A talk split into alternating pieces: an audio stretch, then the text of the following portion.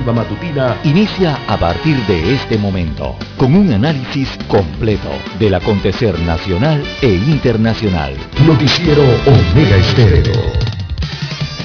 Omega Estéreo Noticias.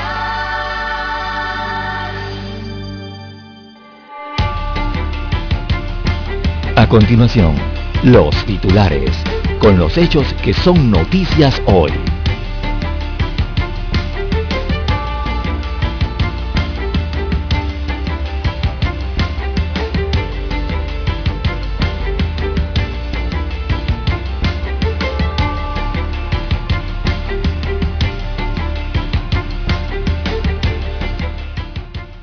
Propietarios de farmacias y distribuidores se enfrentan por precios de medicamentos.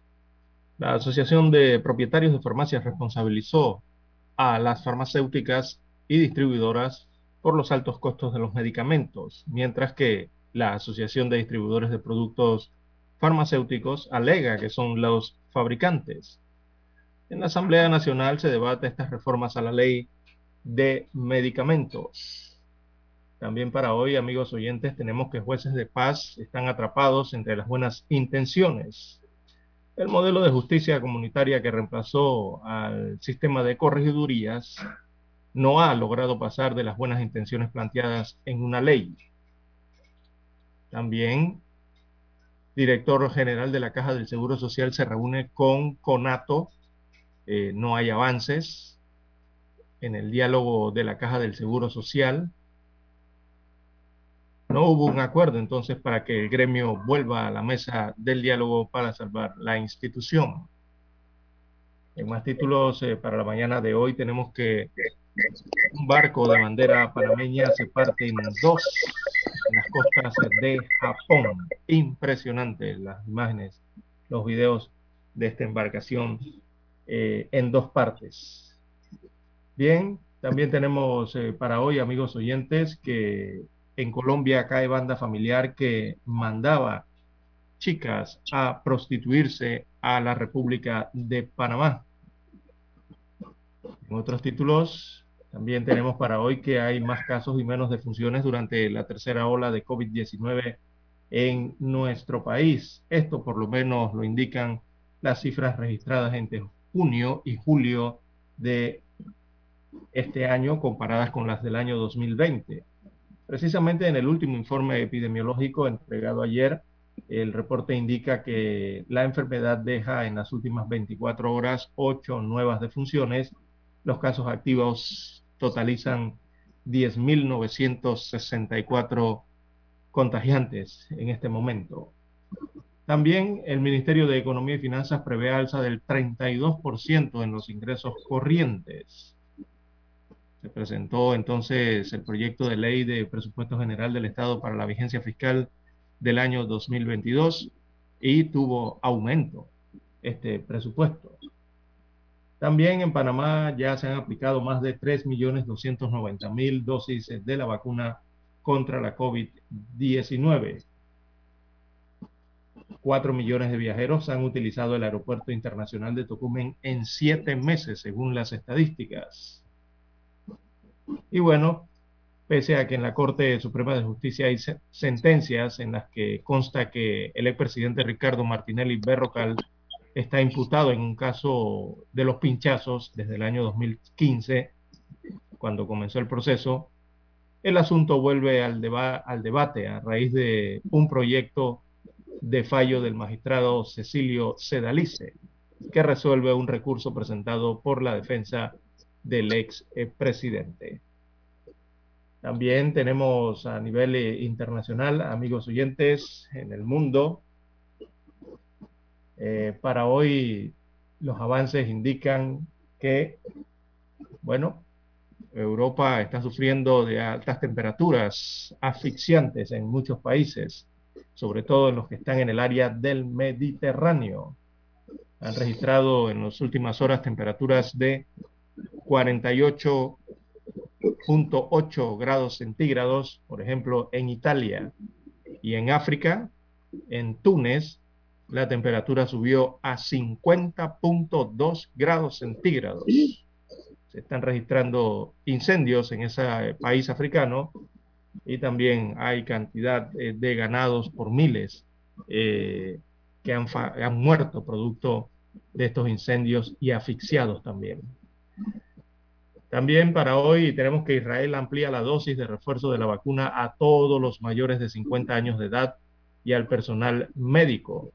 También los Estados Unidos autoriza la aplicación de esa tercera dosis contra el COVID-19 a personas inmunodeprimidas en su país. Bueno, y en el Medio Oriente los talibanes toman dos de las mayores ciudades de Afganistán, mientras Estados Unidos de América y el Reino Unido preparan evacuación de sus ciudadanos. Bien, amigos oyentes, estas y otras informaciones eh, durante las dos horas del noticiero Omega Estéreo. Estos fueron nuestros titulares de hoy. En breve regresamos.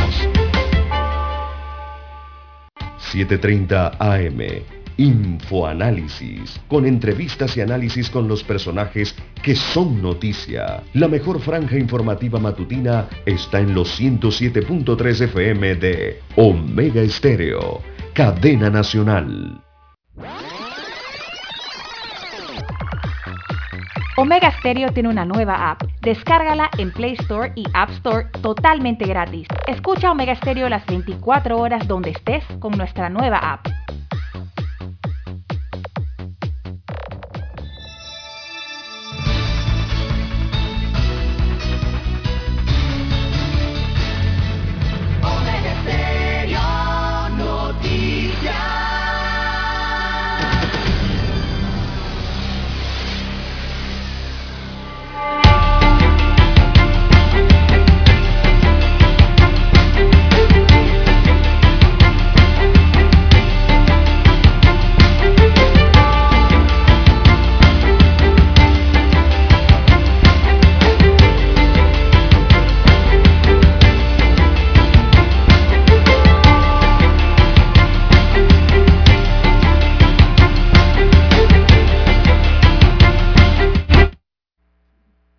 Amigos y amigas, muy buenos días. Hoy es viernes y el cuerpo lo empieza a saber, eh, don César, don Dani.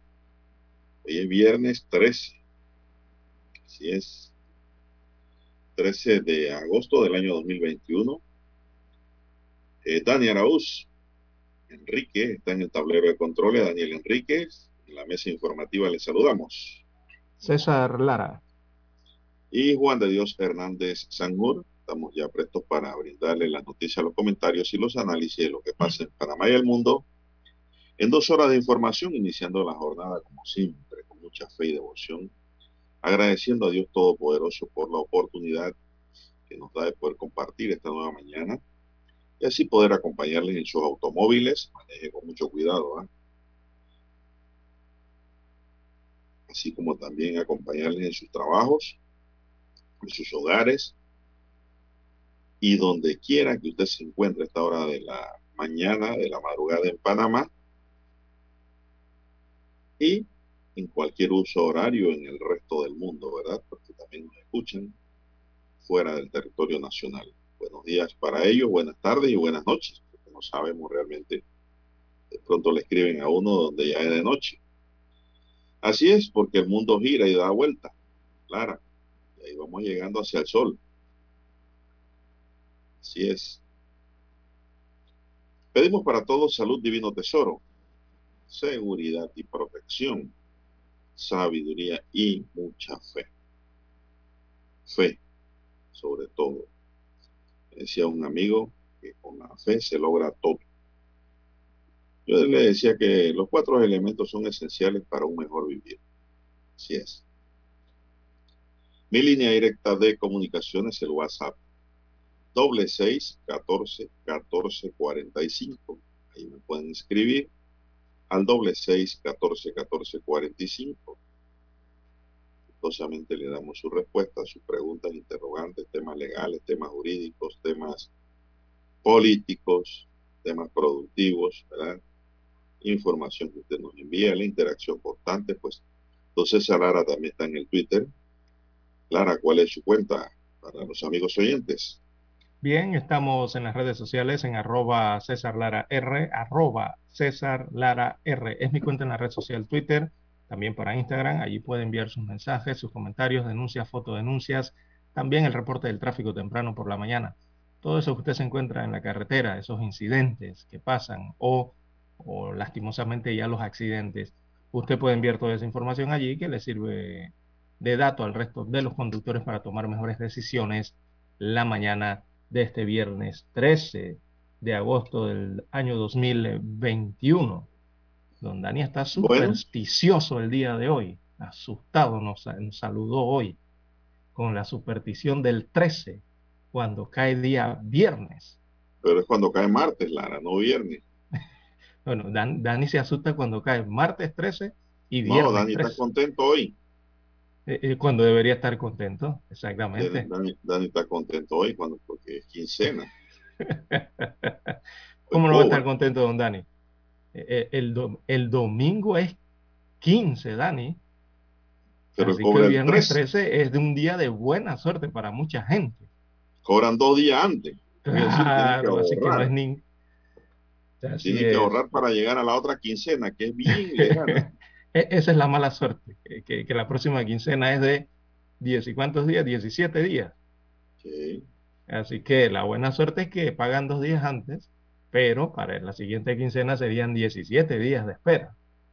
Así que una bueno. de cal y una de arena allí para la superstición de Don Dani allá en los estudios centrales. No siempre es de mala suerte el viernes 13, Don Dani. ¿eh? Eh, bueno, regularmente eh, es un día de luto, así lo considera la gente. Bueno, hablando de días, en estos días me, me hicieron una consulta y la consulta estaba basada así que si el día 31 las empresas tenían que pagarlo aparte, dice. Porque el mes es de 30, 30 días. días. si el 31 correspondía a un pago extra aparte. Claro sí, que no. Claro que no. Eso no es contemplado por el código de trabajo. Y la excusa es que cuando cae 28, no son 30 días tampoco. Así que una cosa compensa a la otra. Así mismo es. Bien, don César, eh, vamos a iniciar de inmediato, no se queda nada por ahí, hoy es viernes, así es, a cuidarse, seguirse cuidando lo más que uno pueda. El virus no se ha ido, el virus está ahí y sigue, sigue matando panameños. Sí, con esta enfermedad hay que, hay que cuidar mucho a nuestros adultos mayores ¿eh? en este lapsus que viene. Claro, este virus ya, ya este virus lleva más de 4 millones de personas muertas en el mundo. Eso nos pone a pensar. Más de 4 millones ya van para los 5.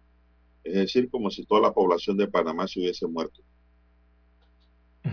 Y eso que no ha infectado a todo el mundo todavía, don Juan de Dios. No, no ha llegado todavía al punto X. Lleva, ¿qué? 200, 400, eh, 200 millones, creo que lleva. No lleva ni 200 millones en 7.300, que es la población total del mundo. Uf, no lleva ni el 4%, don Juan de Dios. 3 bueno. punto algo de infectados en el mundo. Imagínese usted el avance, cuando avance más. Por eso hay que protegerse, hay que cuidarse. Bueno, ya ayer me preguntaban, ¿y ustedes no se han vacunado? Bueno, ahí está la pregunta para la oyente. Ayer me puse mi segunda dosis. Ya estamos ahora sí completo. Estábamos previendo que venía y llegó. Lara. Así es. ¿Usted cuánta lleva? Cero. Eh, no, ya las dos dosis, en un mes. También. 25 días creo que las coloqué. Yo creo que a Dani le falta una. Dani tiene miedo, dice. Tiene Yo miedo. lo mandé hoy para allá porque hoy es 13. Se asusta Que más aún. fiebre, dice. No, no, no. Tiene que vacunarse, don Dani. Así ya es. inició su ciclo de vacunación y tomó la decisión, entonces complete su esquema de vacunación para estar eh, en un mayor porcentaje. No, ya estamos esperando la tercera dosis, Lara. Ya la tercera dosis la están aplicando en Europa. Estados Unidos la aprobó ayer. Esperando. Bien.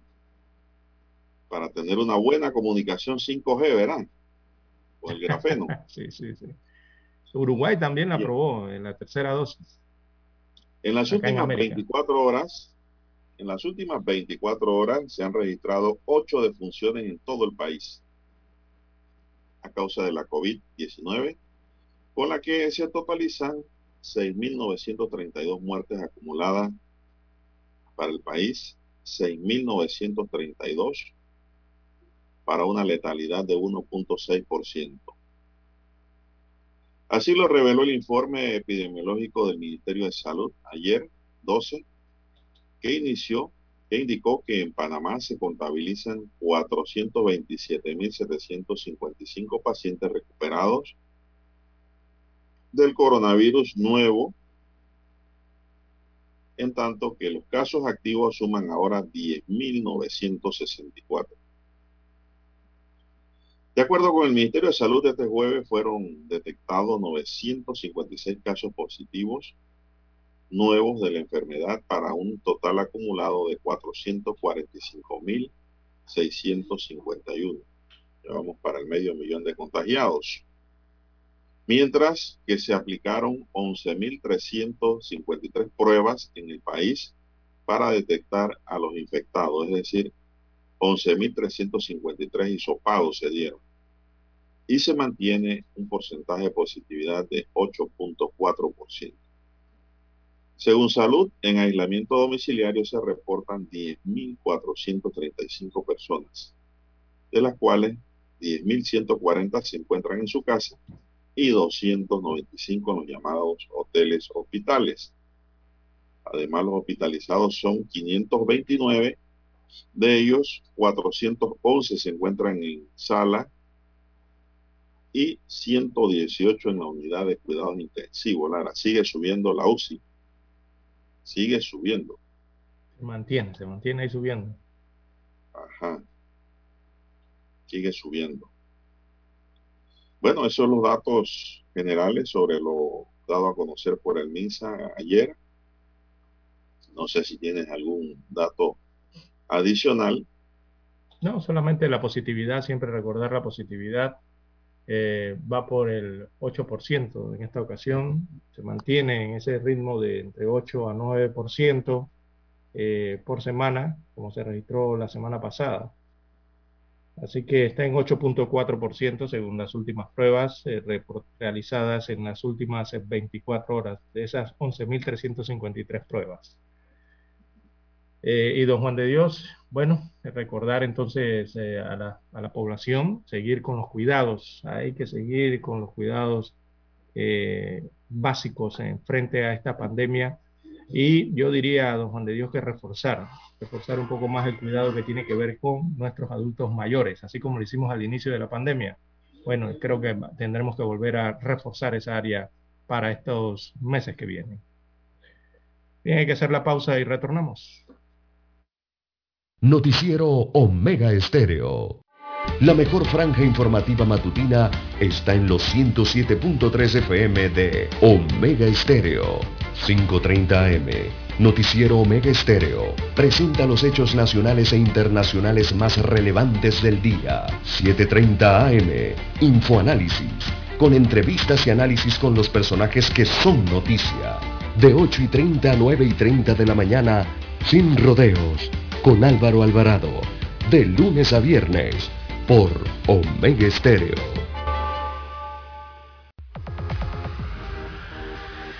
Omega Stereo tiene una nueva app. Descárgala en Play Store y App Store totalmente gratis. Escucha Omega Stereo las 24 horas donde estés con nuestra aplicación totalmente nueva. En centrales telefónicas del teléfono es tu mejor opción. Te asesoramos y ofrecemos buena atención. Con años de experiencia trabajando para ti. La casa del teléfono, ubicados en Via Brasil y lista hermosa. La casa del teléfono, líder de telecomunicaciones. La casa del teléfono,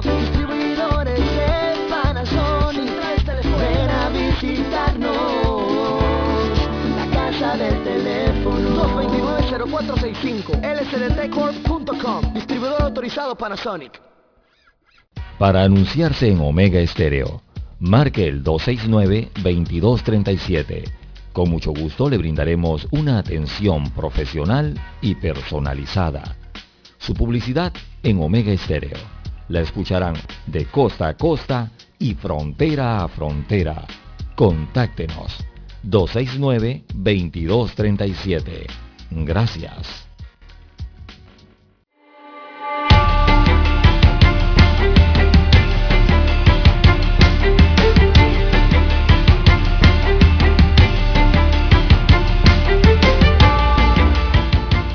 Bien, continuamos.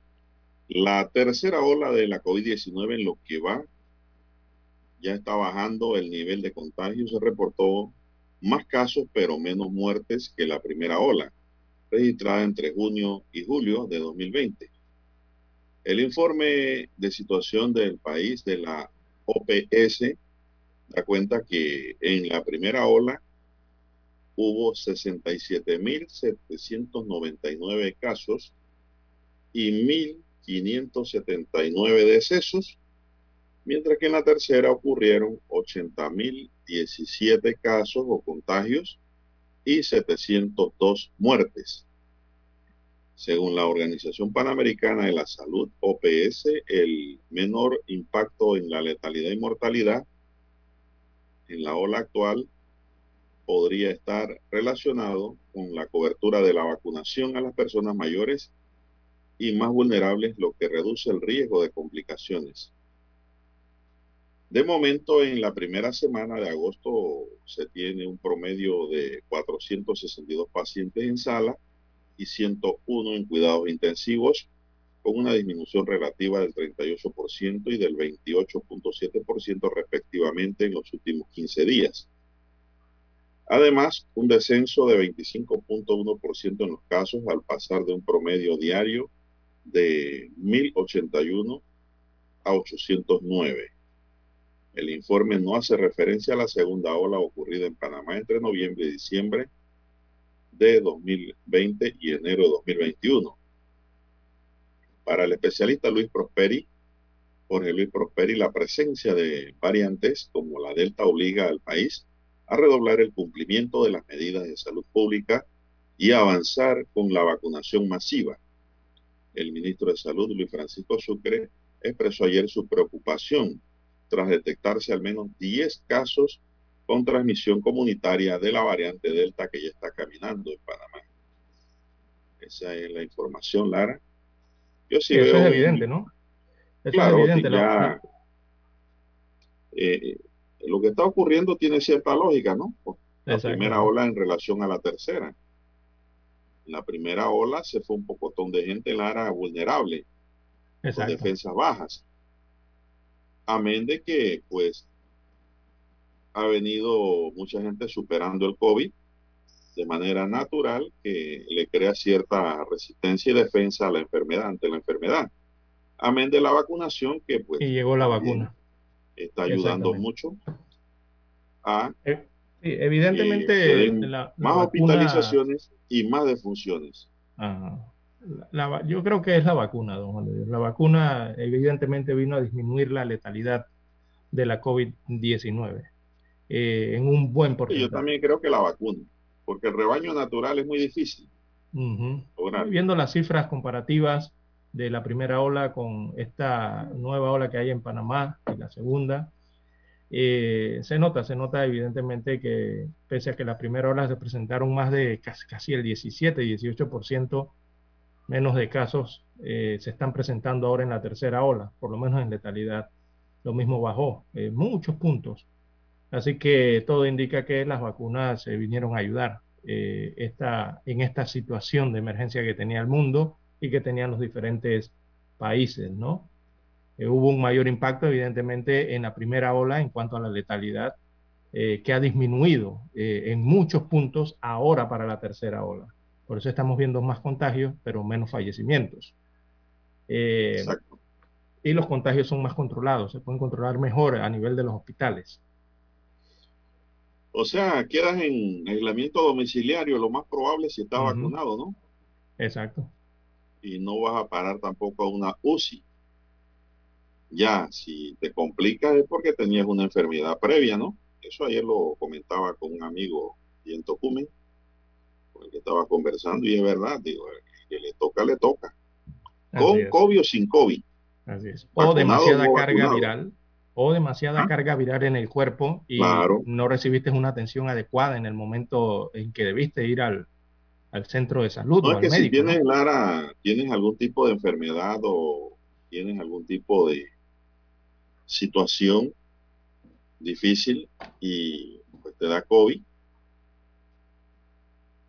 lo más probable es que se desarrolle esa situación grave que tiene la persona. Así es. Y a lo mejor no muere de COVID. Puede morir antes o después, lamentablemente, por la enfermedad previa. Ese es el tema, Lara. Por eso es que cuando a la gente le van a vacunar, le pregunta a la enfermera si tiene algún tipo de enfermedad, padece, tiene algún padecimiento. Exactamente. Entonces usted tiene es crónica, la verdad. ¿no? No se ponga a decir mentiras, diga la verdad, diga soy diabético, soy hipertenso, soy paciente oncológico, porque así es la vida. Pues. Uno no sabe en qué momento le puede tocar un momento difícil y qué nos queda como seres humanos, como cristianos, como gente de fe, si no es cristiano también.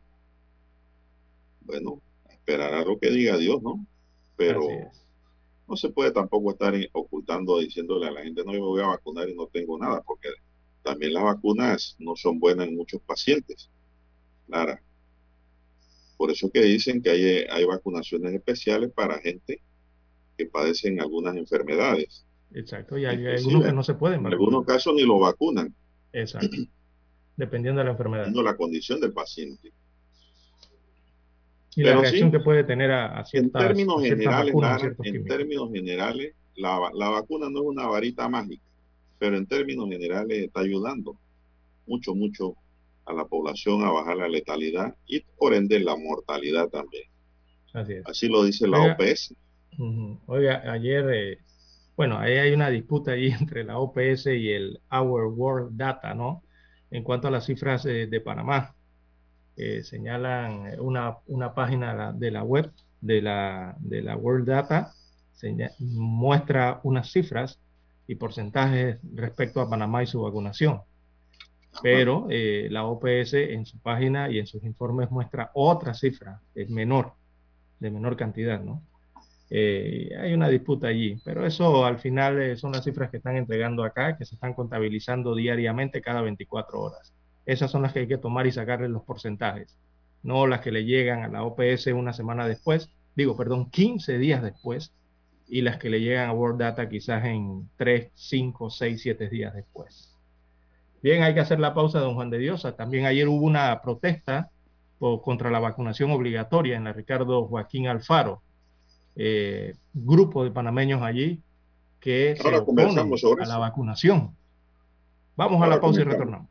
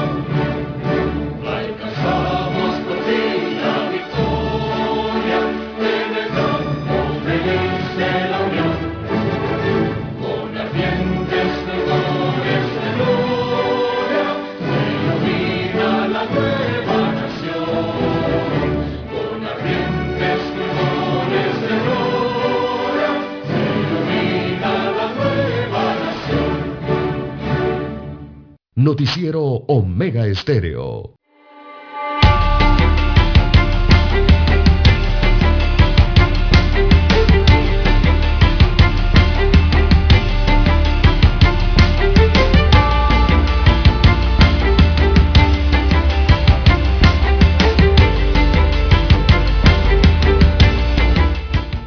Bien, amigos y amigas, tenemos ya en otra materia que la Fiscalía Anticorrupción que investiga el caso Blue Apples solicitó la ruptura procesal sobre un imputado en medio de la audiencia preliminar del caso que se celebró en los últimos días.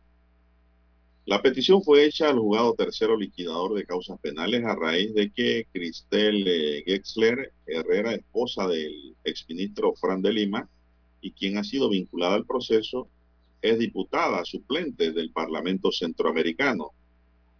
Con la ruptura procesal se busca que la jueza remita esa parte del caso a la Corte Suprema de Justicia, tribunal competente para investigar a los diputados. La jueza Valoisa Martínez tendrá que tomar una decisión sobre el tema. El pasado 10 de agosto, Martínez se acogió al término para decidir el llamamiento a juicio y o no de 51 acusados como parte del proceso. Bueno, eso es lo que corresponde, Lara la parte de la diputada suplente tiene que ir para la Corte por mandato legal. Así es. Yo no sé por qué la Fiscalía no lo hizo también en su momento. La Fiscalía debió enviar eso también a la Corte para que investigara, procesara ya. En un principio, porque si es parlamentaria, no hay competencia para continuar con el tema por parte de la jueza de descarga, a menos que no se hubieran dado cuenta. Bueno, eso por un lado. ¿Qué más tenemos, don César? Bien, eh, mucho llamó la atención en las últimas horas, don Juan de Dios, las imágenes, los videos que llegaron desde Asia, desde Japón específicamente, de un barco que se partió en dos. ¿Lo vio, don Juan de ah, Dios? Sí. Que uno se pregunta cómo se partió ese barco. bueno, se trata de un barco de bandera panameña que ocurrió, le ocurrió este percance, cayó entonces eh, cerca a uno de los puertos de Japón, a la costa. Se trata del Crimson Polaris. Es un barco que tiene un registro de Panamá, tiene la bandera de Panamá, ¿no? En los registros y encalló en este puerto del norte de Japón eh, y perdió petróleo. Eh, una mancha enorme de casi 6 kilómetros llegó esa marcha de petróleo sobre el mar, eh, pero no hubo heridos entre los 21 miembros de la tripulación. las autoridades de Japón confirmaron la tarde de ayer que lograron entonces controlar el derrame de petróleo sobre las aguas allí cercanas a, a su costa. Esta nave principalmente transportaba 39.900 toneladas de virutas de madera cuando encalló el miércoles entonces en el puerto de Hachinohe. Eh, el jueves por la mañana se produjo una grieta en el casco, según se informó, y comenzó a filtrarse entonces el petróleo, el combustible que llevaba, eh, y dejó entonces esta mancha de 51 kilómetros de largo por un kilómetro de ancho de combustible. Así que impresionantes las imágenes. Encalló, la tripulación eh, bajó las, las, anclas para evitar eh, que siguiera produciéndose un mayor problema, pero el clima, el tiempo que estaba ocurriendo allí donde estaba este barco, eh, produjo entonces al parecer esta rotura en el casco y luego el barco se partió en dos ese casco pegaría con golpearía con algo. ¿Ah? Ese casco golpearía con algún objeto. No, es, eso es lo que se está investigando, ¿no? Debe ser algo, algún objeto en el fondo del mar o, realmente qué habrá ocurrido, porque la verdad es que ocurrió cerca a la costa de Don Juan de Dios. Bueno, la Autoridad Marítima de Panamá informó anoche que asignó investigadores del equipo técnico del Departamento de Investigación y Asuntos Marítimos para que recopilen la información necesaria y se realicen los análisis sobre el accidente marítimo ocurrido en Japón.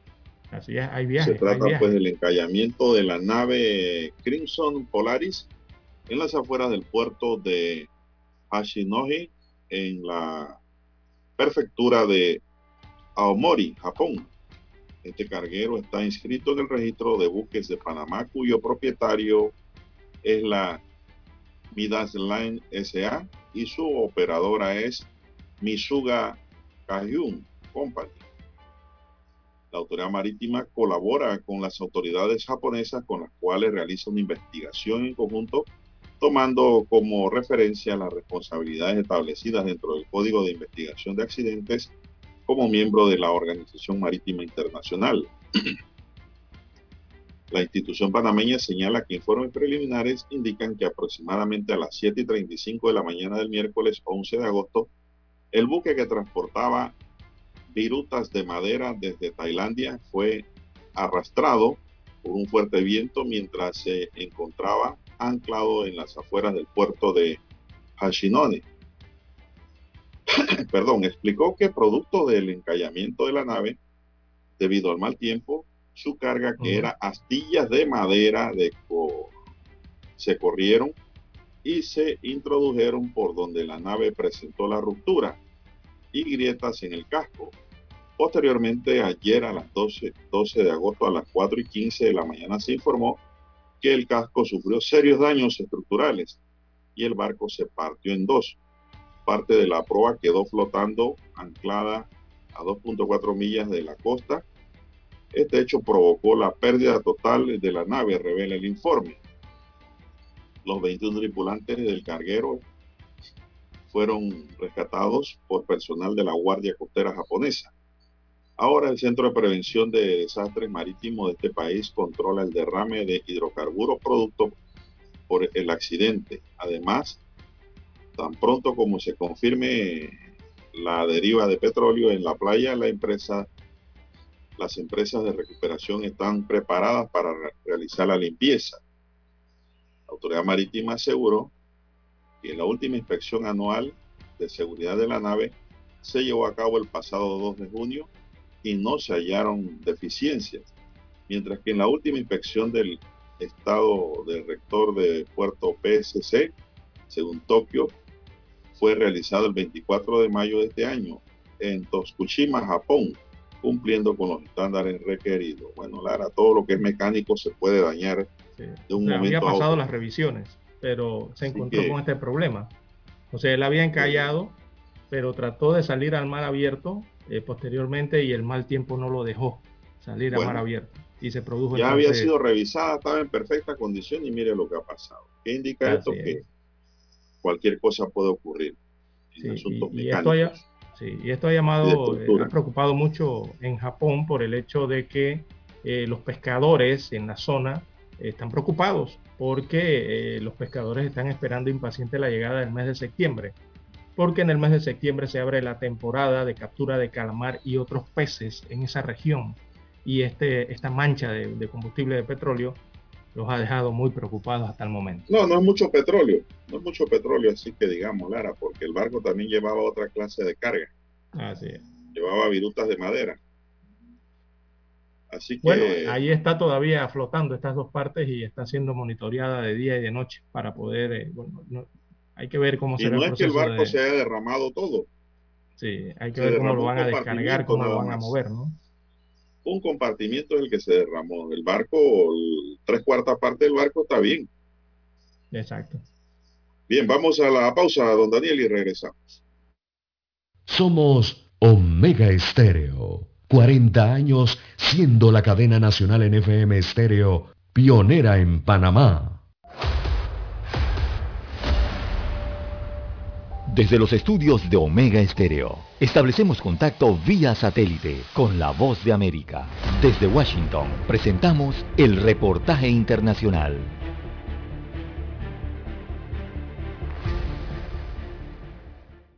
Varias zonas del país sufren un tiempo abrasador esta semana. El centro norte, el nordeste y la costa atlántica central de Estados Unidos tenían avisos o alertas por calor según el Servicio Meteorológico de Estados Unidos. Las ciudades de Washington, D.C., Nueva York, Nueva Jersey y otras de la costa este esperan para hoy el día más caluroso del que se tenga registro, aproximándose a los 39 y 40 grados centígrados, y las autoridades están alertando además sobre fuertes tormentas que azotarán la zona como sucedió el miércoles, cuando incluso se reportaron tornados en esta zona del país. Las autoridades intentan atender a las personas vulnerables, conscientes de que otra ola de calor registrada este verano mató a cientos de personas en el noreste de la costa del Pacífico. La gente empieza a llegar a los centros de refresco en varias ciudades del país que anunciaron que estarían abiertos las 24 horas a partir de hoy. En tanto, la tormenta tropical Fred se debilitó a depresión tropical el miércoles a su paso sobre República Dominicana, donde arrojó aguaceros que, según los meteorólogos, podrían provocar peligrosas inundaciones y deslaves ahí y también en Haití. Funcionarios del gobierno reportaron que alrededor de 300.000 clientes se quedaron sin servicio eléctrico en República Dominicana y más de medio millón resultaron afectados por la crecida de ríos que obligó al cierre de una parte del sistema de acueductos. Héctor Contreras, Voz de América, Washington. Escucharon vía satélite desde Washington el reportaje internacional.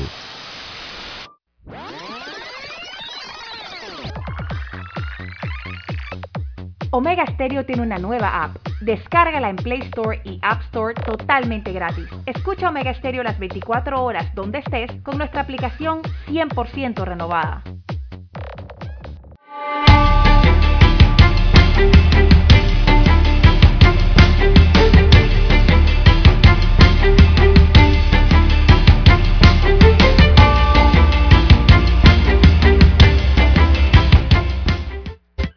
Bien, amigos oyentes, las 6.15, 6.15 minutos de la mañana en todo el territorio nacional. Bueno, don Dani, el viernes no es de susto ni de, ni de mala suerte para todos. Hay algunos que están bastante contentos el día de hoy, que son los seguidores, los fanáticos del fútbol, sobre todo el fútbol a nivel eh, mundial, entre el tema de los clubes, porque precisamente hoy viernes, 13 de agosto, arrancan las temporadas de las principales eh, ligas europeas de fútbol, con el partido entre Valencia y el Getafe, así arranca la Liga Española. Dará jornada entonces, dará arranque la jornada 1 de la Liga, como le conocen, eh, que también tendrá otros partidos como el Alavés y el Real Madrid, pero ese va mañana, 14 de agosto. Em, y bueno, el Barcelona sin Messi jugará frente a la Real Sociedad el 15 de agosto, el domingo. Así que los tres partidos importantes en la Liga Española para este arranque de temporada que lo inicia hoy. Eso por España. Eh, en Inglaterra también arrancan hoy su liga, es la Liga eh, Premier. Y eh, bueno, arranca hoy con el partido entre Brentford y el Arsenal. Ya se habla mucho de la nueva fichaje del Manchester City, del Manchester United, que es de Jadon Sancho. Regresa entonces a Inglaterra después de hacer tremenda carrera allá en el Dortmund en Alemania. También arranca la liga inglesa el día de hoy.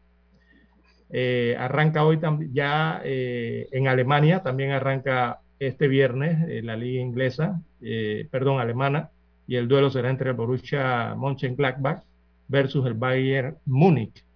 Es el que arranca, este partido es el que arranca esa liga alemana el día de hoy. Y eh, la francesa ya arrancó. El Paris Saint Germain ganó sin Messi todavía. Están como calentando, adecuando, ¿no? Lo más posible es que en septiembre pueda haber acción de Lionel Messi en el PSG o en el Paris Saint Germain. Pero bueno, ya obtuvo sus tres primeros puntos al vencer eh, a otro rival allá en la Liga 1, como se le denomina a esta liga francesa que ya arrancó la semana pasada. Y la Liga de Italia, que es otra de las más importantes, esa arranca la próxima semana, arranca el 21 de agosto, es oficialmente arranca esa temporada en la Serie A italiana. Eh, y así entonces está el, el panorama para Europa con las principales ligas de fútbol que son seguidas a nivel mundial. Así que hay que ver cómo le va Cristiano Ronaldo en Italia. eh, este año, esta, esta, esta serie del 21-22. Bueno, así estarán entonces eh, las ligas que precisamente arrancan en su mayoría el día de hoy, viernes 13. Así que habrá mucho fútbol. Eh, no, la gente todavía no se ha recuperado, creo que de la Copa Oro, de la Eurocopa y de, otras, de otros campeonatos de fútbol. Y viene más fútbol que con esto de las ligas profesionales que arrancan el día de hoy y también con las diferentes eliminatorias y clasificaciones que se van a estar dando para el próximo Mundial de Fútbol de la FIFA, que precisamente en septiembre, el otro mes, arranca la hexagonal que tiene que ver con la CONCACAF. Así que habrá mucho fútbol eh, durante estos meses que vienen, además de lo que hay activo con la Liga de Campeones de la CONCACAF, donde participa también Panamá con sus dos equipos. Así que mucho fútbol, don Dani, usted debe estar contento. Don César. Dígame. ¿Y esto, en qué quedó la nota que nos prometió del grupo de panameños que protestaron ayer en oposición a la vacunación obligatoria? Así es. Eso se registró en la vía Ricardo Joaquín Alfaro, conocida popularmente como la tumba muerto, aquí en Ciudad Capital.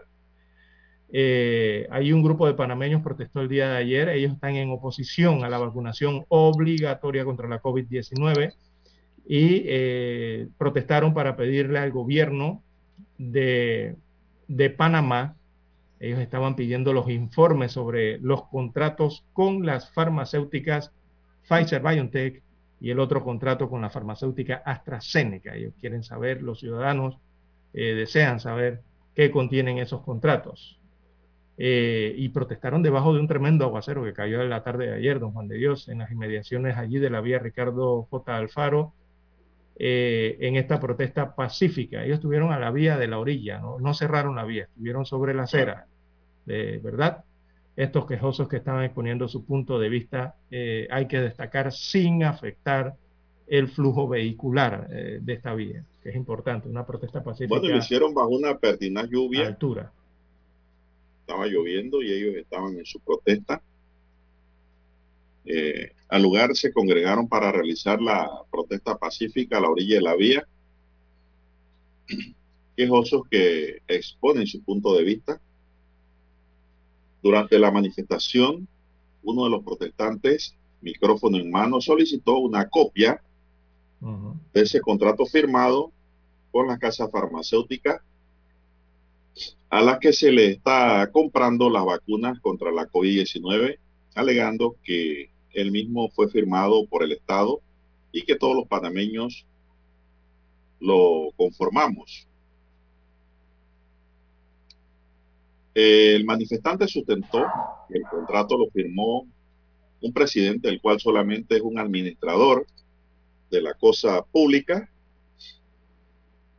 no dueño del Estado panameño y que él no puede estar firmando documentos en nombre del Estado sin decirle al pueblo qué está haciendo. Así es. Hicieron un llamado al pueblo panameño a unirse a causa anti a causa antivacunas porque si no nos van a seguir, dice, nos van a seguir comiendo lentamente con una vacuna que no nos está resolviendo el sistema de salud, ya que esta vacuna no sirve, porque usted se la pone y se contagia. Sí, ellos alegan que, que, la vacuna no está resolviendo el problema porque dicen que el que se la pone después se contagia. Ese es el alegato, ¿no? En cuanto a los, eh, bueno, podríamos señalar antivacunas o las personas que no eh, desean vacunarse y que no desean que la vacunación sea obligatoria. Aseguran que los que no se quieren poner la vacuna están siendo vistos como criminales, malos, leprosos, porque no se han dejado engañar por la campaña publicitaria que se transmite día y noche de terrorismo psicológico para que las personas vayan a vacunarse. Otro de los manifestantes sustentó que pretender que la gente se vacune obligatoriamente es discriminatorio y que la gente tiene derecho a la libertad de expresión y a que se respeten los derechos humanos. La molestia del manifestante llegó hasta el punto de solicitar que se presente un anteproyecto de ley que diga que todo aquel que discrimine, obligue, tenga que cumplir una pena de 5 a 8 años de prisión. Bueno. Como la ve. ¿Cómo ves? Bueno, don Juan de Dios, es la decisión eh, muy personal, ¿no? De cada ciudadano, de cada ser humano, en cuanto a su salud. Eh, por lo menos están exigiendo que no sea obligatoria la vacunación. Eh, aquí en Panamá se ha autorizado vacunación voluntaria para una, marca farmacéutica. Y la otra, a pesar de que la otra también realmente es voluntaria, don Juan de Dios, porque si usted no aplica a través del sistema de, para la vacunación, si usted no hace el trámite, es porque no, lo no desea la vacuna, ¿verdad?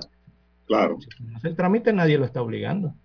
Si no hace el trámite, no aparece registrado y no lo van a llamar a una cita de vacunación. Así que también es voluntaria la de Pfizer BioNTech, en cierto grado, ¿no? Eh, bueno, hay gente que no quiere vacunarse contra la COVID-19. Bueno, pero en nuestro país. La verdad, Lara, es que el que se quiere vacunar, que se vacune. El que no se quiere vacunar, que no se vacune. Pero ¿dónde viene el problema? En que los vacunados, los no vacunados quieren ir donde están los vacunados. Sí. Ahí surge el problema. Por eso es la responsabilidad, don Juan de Dios. Por eso es que comentaba en un grupo de amigos que tengo, de abogados, de que no es el gobierno que va a discriminar. Es la misma sociedad la que va a discriminar entre vacunados y no vacunados, Lara. Y yo creo que esa discrepancia, esa controversia, no conducen a nada bueno. Todo mundo tiene que cuidarse, vacunado y no vacunado, Lara. Es la realidad. Exactamente. Yo creo que es cuestión de, no es tanto si la vacuna o no la vacuna, sino es por cuestión de tiempo, ¿no? de, inmediatez eh, del proceso de vacunación. Hay muchas personas en Panamá que confían en la ciencia y dentro de esa ciencia confían en, lo que desarrolla esa ciencia, que son las vacunas, ¿verdad? Eh, no creo que haya ningún problema eh, por ese, en ese sentido. Pero los negacionistas eh, insisten en que la vacuna no funciona, o sea, indirectamente están diciendo que la ciencia no funciona. La ciencia es la que desarrolla diversos fármacos a nivel mundial, don Juan de Dios, pastillas, ungüentos, vacunas, de procedimientos médicos, de todo esto. Entonces yo no sé si es que los que no quieren vacunarse será porque no confían en la ciencia o no confían específicamente en este producto que ha generado la ciencia. El otro tema es de la responsabilidad ciudadana, don Juan. Yo, yo, llego a una conclusión, Lara, porque esto no es para entrar en debates estériles sin, una, sin un fundamento. Si la vacuna, por, por lo menos, si te llega a dar COVID, dicen los entendidos en la materia, yo no soy científico, yo respeto a los científicos. Si la vacuna por lo menos te ayuda a que si te da COVID, no vayas a parar a una unidad de cuidados intensivos. Tú te vacunas. El que no cree en eso y cree que pues la vacuna no sirve, pues no se vacune. Tampoco creo que hay que discriminarlo, Lara. Simplemente quien va a discriminar es el coronavirus. Increíblemente es así. el que va la decisión final la toma el virus. ¿Quién va a UCI quién no va a UCI? Exacto. Entonces, yo creo que esto para qué hacer un desgaste en esta discusión. Sí, yo lo tomo. Si se quiere vacunar, se vacune. Yo lo tomo en este sentido. El que sí va a este discriminar es el mismo COVID y va a explicar a la gente cómo es la cosa. Por eso yo lo he tomado en el sentido, don Juan de Dios, en que yo me vacune, pero es para proteger para proteger, yo tomé la decisión, mi responsabilidad como ciudadano de este país, de que si yo me vacunaba, yo podía proteger a esos que no están vacunados o que no se quieren vacunar. ¿Verdad? Así que, bueno, eso es parte de la responsabilidad de cada quien. Yo lo veo de que si yo me vacuno, me estoy tratando, miren, de proteger. Estoy ayudando, contribuyendo, exacto. Si todo el mundo lo puede hacer y usted no lo hace, ese es su problema. Pero yo estoy tratando, ¿no? De repente, de repente, Lara, no sé qué puede ocurrir mañana. Pero es bajo lo que, va a ocurrir, es, lo que va a ocurrir es que... Yo me pongo una vacuna. Lo que va a ocurrir y yo no voy a discriminar a nadie porque no se haya vacunado, Lara. Si la persona no quiere la vacuna, esa persona no es leprosa, no es delincuente, no es nada. Bueno, no se quiere vacunar. Si le da COVID, él sabrá sobre sí. así lo veo yo. Bueno, eh, han pasado, estamos en, estamos en agosto, ¿verdad? Han pasado más de eh, ya ocho meses en donde se comenzó la vacunación en algunos países. Nosotros la comenzamos hace seis meses. Eh, y la gente que estaba afirmando el tema de los plazos y los riesgos por los efectos adversos, yo creo que van ocho meses, don Juan de Dios, y ya se ha podido conocer mayores datos sobre la vacunación. Yo lo que siento es que al final el porcentaje en Panamá eh, va a descender significativamente según se vayan produciendo eh, la, mayor vacunación. Ese porcentaje va a disminuir al final y eh, va a haber vacunación voluntaria al final de la historia por parte de los que no se quieren vacunar hoy día. Bueno, es que unos tienen sospecha de que es un negociado de la farmacéutica. Otros dicen que es agua con sal y eso no sirve es mejor no vacunarse. Bueno, los estudios hablan de la eficacia y la Con vacuna o sin vacuna me va a dar COVID. Bueno, es lo que yo digo. En México, Lara, el que no se quiere vacunar y el que no guarda las medidas de bioseguridad y es sancionado por la autoridad administrativa, es anotado en una lista. Y si le llega a dar COVID, los servicios públicos del Estado no le va a dar el servicio. Mire usted, tiene que irse a una clínica privada. Así están los mexicanos. Bien, vamos a la pausa, don Dani. Noticiero Omega Estéreo, 7:30 AM. Infoanálisis, con entrevistas y análisis con los personajes que son noticia. La mejor franja informativa matutina está en los 107.3 FM de Omega Estéreo cadena nacional. Desde los estudios de Omega Estéreo, establecemos contacto vía satélite con la voz de América. Desde Washington, presentamos el reportaje internacional.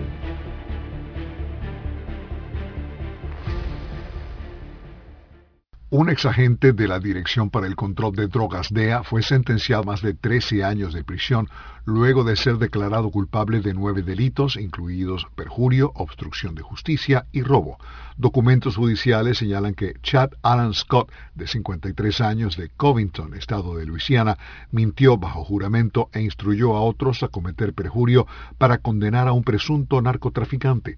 Los investigadores también alegaron que Alan Scott falsificó documentos para poder tomar posesión de un camión que un narcotraficante le compró.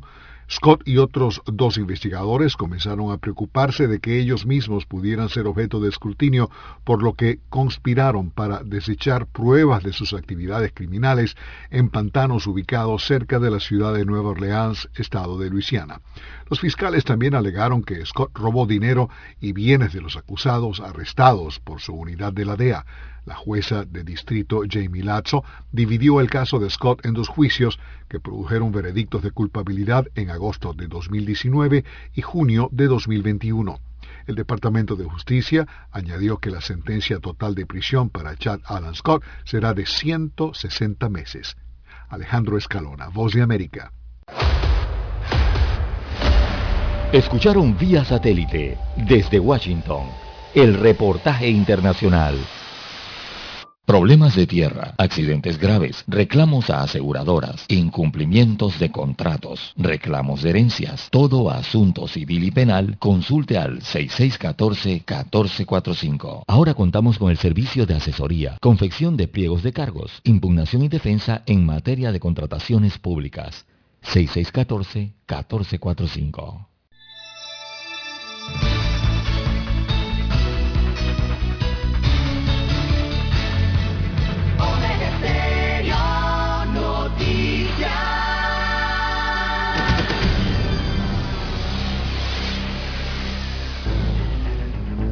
Las noticias impresas en tinta sobre papel. Con ustedes.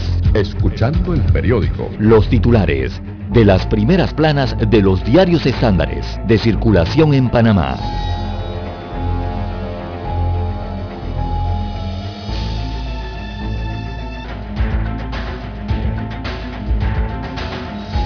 Bien, amigos oyentes, el diario La Estrella de Panamá, la decana de la prensa nacional, titula en primera plana hoy Propietarios de farmacias y distribuidores se enfrentan por precios de medicamentos.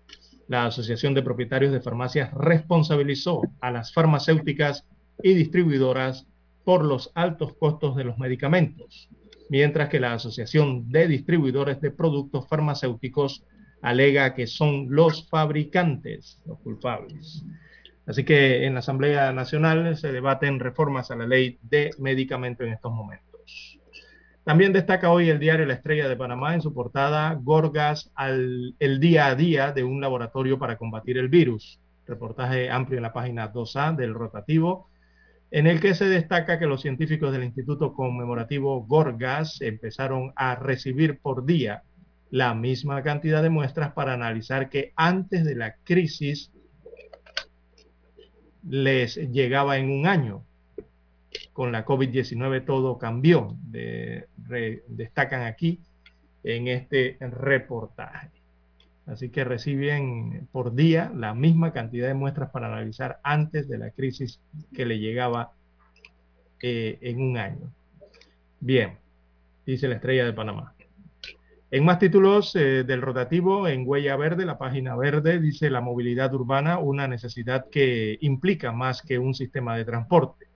También el director general de la Caja del Seguro Social eh, se reúne con CONATO y no hay avances al respecto. ¿En qué no hay avances?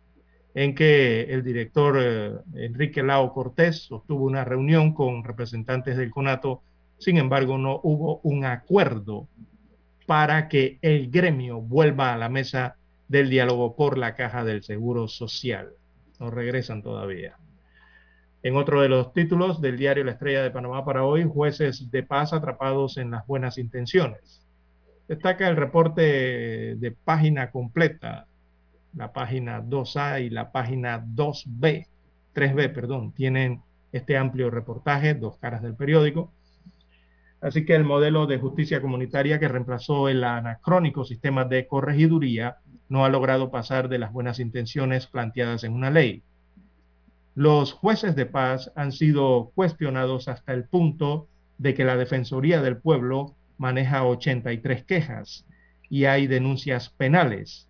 Dos abogados analizan el tema, uno en la página 2A y el otro en la página 2B del diario La Estrella de Panamá.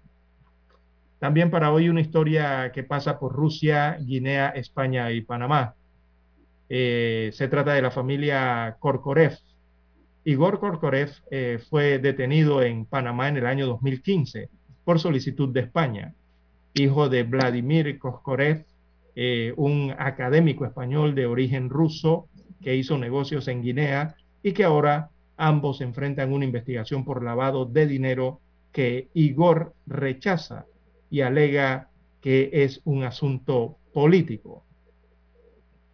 Igor Korkorev es el procesado. Abro comillas, le citan hoy en el diario La Estrella de Panamá.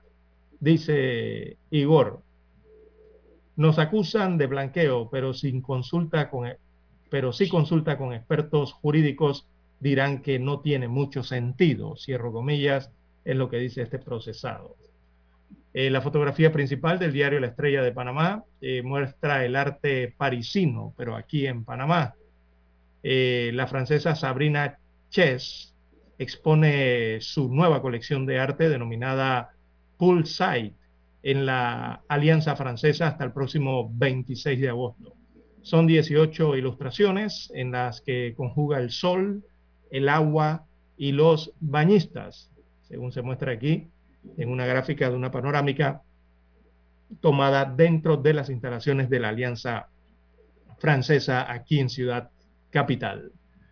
Eh, el cuadro COVID-19 de la Estrella de Panamá destaca 445.651 casos confirmados a lo largo de la pandemia. También se totalizan 6.932 fallecidos. En las últimas 24 horas el reporte indica 956 casos nuevos en la última jornada y también en la última jornada 8 fallecidos según el reporte epidemiológico. El total de recuperados asciende a 427.755 pacientes que se han restablecido de la enfermedad. Pasamos ahora a los títulos que muestra en portada el diario La Prensa. La prensa dice más casos, menos defunciones durante tercera ola de la COVID-19. COVID-19 deja en las últimas 24 horas 8 nuevas defunciones. Los casos activos totalizan 10.964. 118 pacientes han caído en la unidad de cuidados intensivos. Ministerio de Economía y Finanzas prevé alza de 32% en ingresos corrientes en el presupuesto del año 2022. Se plantean metas ambiciosas para la captación de ingresos corrientes en general y de ingresos tributarios en particular.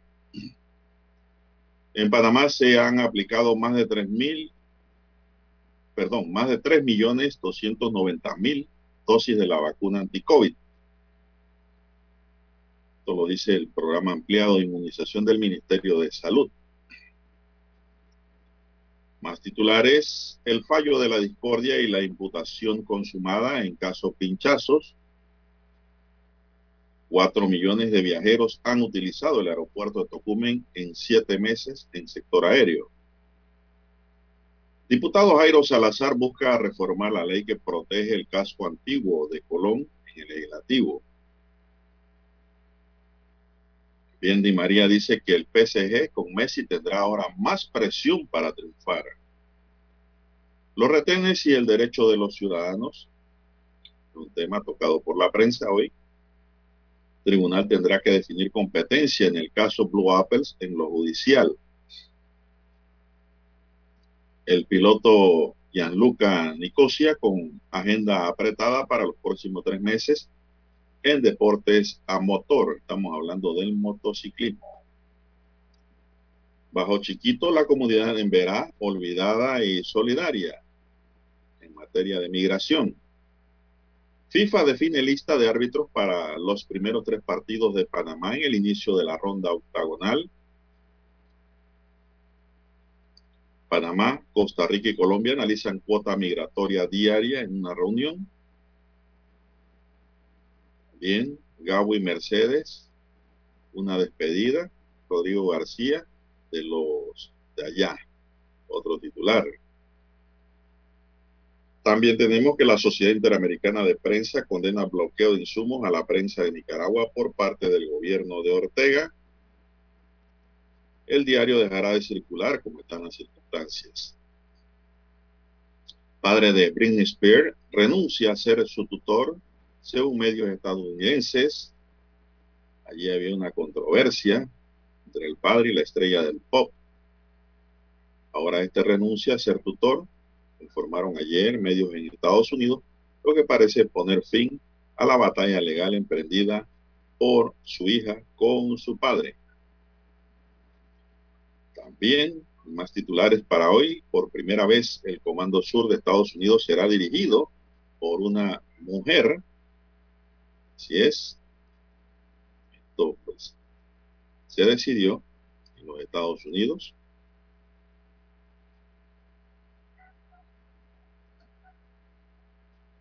Esto nos lleva pues al titular que dice que la general Laura Richardson será la primera mujer en dirigir el Comando Sur de Estados Unidos y la segunda en ostentar el rango de general de cuatro estrellas en la historia de las Fuerzas Armadas de Estados Unidos.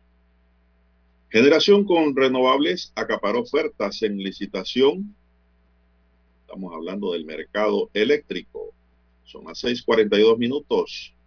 Israel reduce la edad para recibir dosis de refuerzo de vacuna anti-COVID ante la variante Delta altamente contagiosa. La Autoridad Marítima de Panamá investiga el encallamiento del carguero de bandera panameña en Japón, Crimson Polaris. Se partió en dos. Organización Mundial de la Salud pide todos los datos para investigar hipótesis de fuga de laboratorio de coronavirus SARS-CoV-2. Tribunal de Apelaciones confirma condena médico por calumniar a dirigente política del PRD. También tiene pena accesoria. El Tribunal de Apelaciones confirmó la sentencia condenatoria contra el médico Armando Moxi, sentenciado el pasado 16 de abril por los delitos de calumnia e injuria en perjuicio de la dirigente del PRD, Palvina Herrera. Estados Unidos pide sinceridad a Maduro si quiere que se levanten sanciones a Venezuela en la crisis. ministro Sucre dice que espera informes sobre fiestas en Veragua antes de tomar una decisión. Refieren a la fiesta que hizo la empleada de la presidencia, en donde amenizaron distinguidos conjuntos típicos. Y dicen que se violaron allí las redes sociales, lo dicen las medidas de bioseguridad. Es decir, fue un parking, mientras que la cumpleañera dijo que eso era un cumpleaños. Puesto en libertad bajo fianza el jefe de, de facto de Samsung en Corea del Sur. Investigan derrame de vinaza en quebrada la cabulla de PC. Bill Gates ofrece 1.500 millones de dólares para medio ambiente si Washington aprueba ley de infraestructura en Estados Unidos. El fiscal de la Corte Penal Internacional critica acción de Venezuela para investigar crímenes contra la humanidad. Señoras y señores, estos son los titulares del diario La Prensa que le brindamos en esta mañana y concluimos así con la lectura de los principales titulares de los principales diarios que circulan a nivel nacional. Vamos a una pausa y regresamos. Hasta aquí, escuchando el periódico. Las noticias de primera plana, impresas en tinta sobre papel.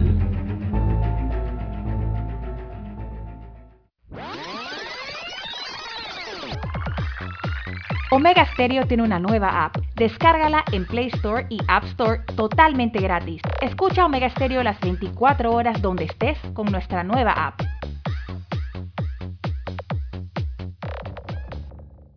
Para anunciarse en Omega Estéreo, marque el 269-2237. Con mucho gusto le brindaremos una atención profesional y personalizada. Su publicidad en Omega Estéreo. La escucharán de costa a costa y frontera a frontera. Contáctenos 269-2237. Gracias. Panamá inicia la cuenta regresiva para la celebración de los 200 años de nuestra independencia de España. La Estrella de Panamá, el diario más antiguo del país y el Ministerio de Cultura preparan la serie de especiales, publicando historia del Bicentenario.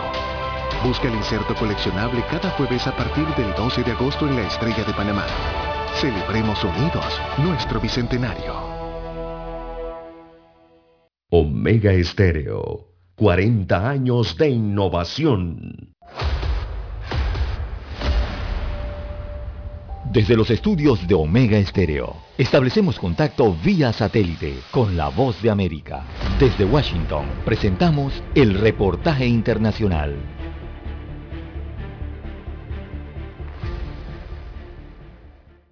La Junta Escolar en el Condado de Broward votó para conservar el uso de las mascarillas en las escuelas a pesar de la orden del gobernador de Florida Ron DeSantis, quien amenazó con retener los salarios de los superintendentes y miembros de la Junta que no cumplan con la instrucción. Entre ellos, Deborah Hickson, quien le dijo a La Voz de América que a pesar del posible castigo, decidió votar a favor del uso de las mascarillas. No podemos fingir que la pandemia no está ocurriendo. Es irresponsable no tomar las herramientas de mitigación que hemos estado utilizando trabajando y que han tenido éxito. La orden requiere que estudiantes, profesores, personal y visitantes utilicen la mascarilla dentro de la escuela y en los autobuses. De los nueve miembros de la Junta Escolar en el condado de Broward, ocho votaron a favor del uso de la mascarilla obligatorio. El único voto en contra de la resolución fue de Loria Ladef. La ley establece claramente que los niños pueden usar una máscara, pero le da la opción a los padres de no participar si así lo desean y es mi obligación seguir la intención de la ley. El Departamento de Educación de la Florida le ha notificado al distrito escolar que ha iniciado una investigación por el incumplimiento a la orden dada por el gobernador Ron DeSantis,